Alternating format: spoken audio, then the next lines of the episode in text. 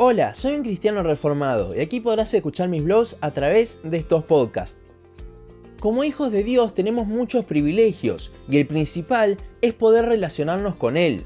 Dios nos habla a nosotros por medio de la Biblia y nosotros tenemos el privilegio de hacerlo con nuestras oraciones. Sin embargo, mucha gente cuando recién se convierte no sabe cómo orar y aún también hay muchos pensamientos de cómo debe ser la oración. Hoy quiero que veamos un poco más al respecto de este tema. Primero que nada hay que establecer que no hay una fórmula. Muchos seguían por el acrónimo CASA, confesión, adoración, súplica y agradecimiento, que si bien no lo veo mal, creo que una oración sí debe tener estos cuatro elementos, también puede limitar mucho la oración. En Mateo 6 nos dice cómo debemos orar y nos da un ejemplo de una oración. Cristo hace mucho énfasis en los versículos 5 y 6 en que sea algo a solas con el Señor. Cuando oramos debemos tratar de que no hayan interrupciones en el medio, ya que estamos hablando con la persona más importante. También habla de las vanas repeticiones, ya que esto es algo que se daba y se da mucho hasta hoy en día. Con las vanas repeticiones viene implícito que la oración debe ser algo que salga de nuestro corazón y no algo premeditado por así decirlo.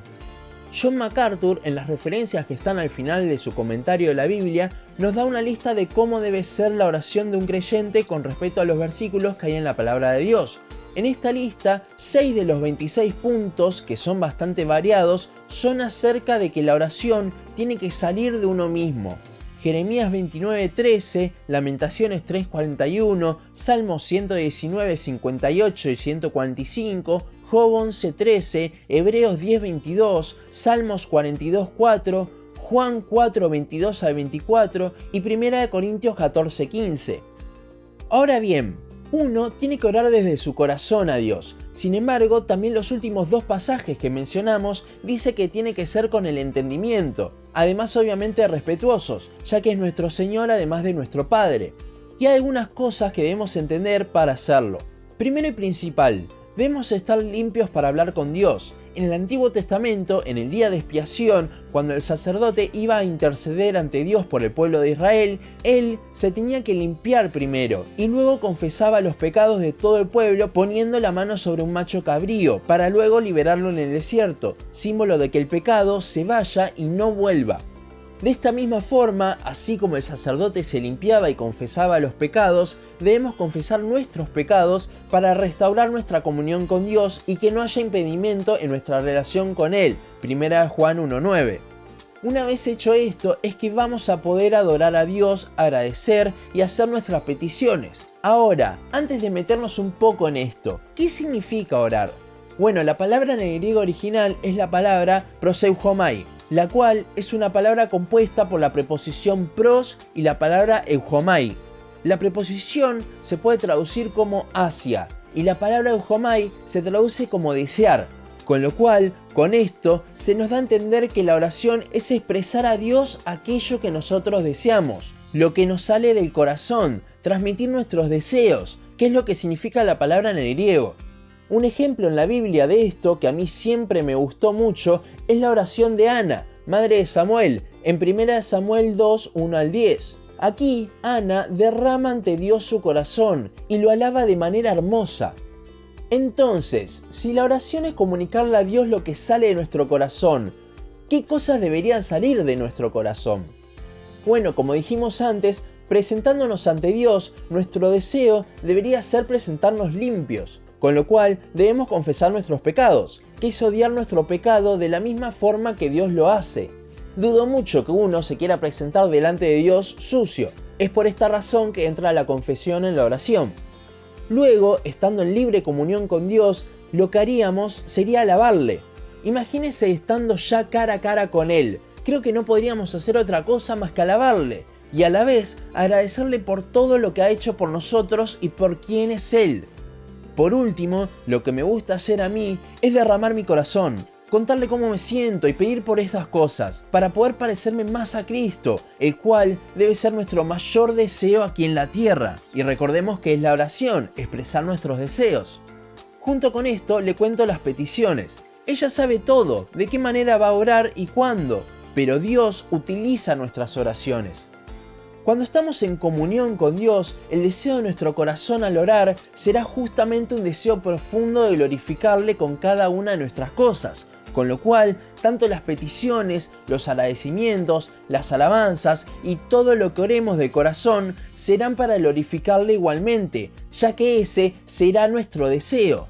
Todo obviamente teniendo en claro que está sometido a la voluntad de Dios. Ahora, esto es cuando oramos a solas con Dios, pero ¿cómo se aplica esto a cuando tenemos que orar en público? Uno de los ejemplos que tenemos es el de Salomón en 2 de Crónicas 6.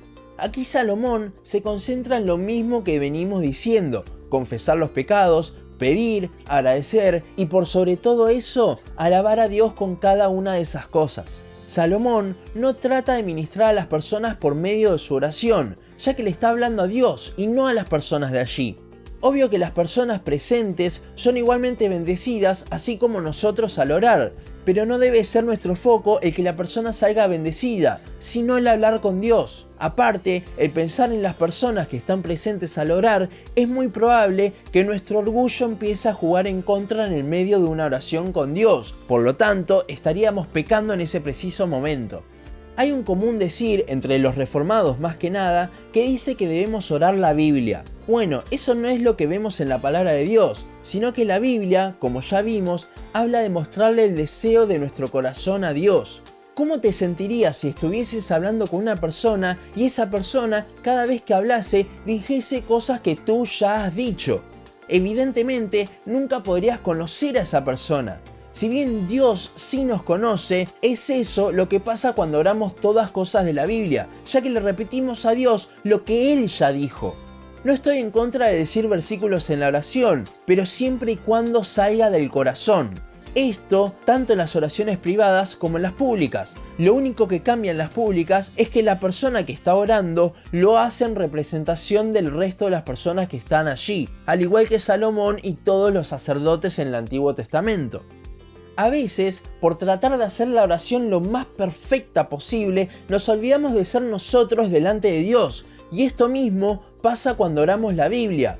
Con esto nos estamos olvidando de lo que dice la palabra de Dios en Romanos 8:26, y de igual manera el Espíritu nos ayuda en nuestra debilidad, pues ¿qué hemos de pedir como conviene? No lo sabemos, pero el Espíritu mismo intercede por nosotros con gemidos indecibles.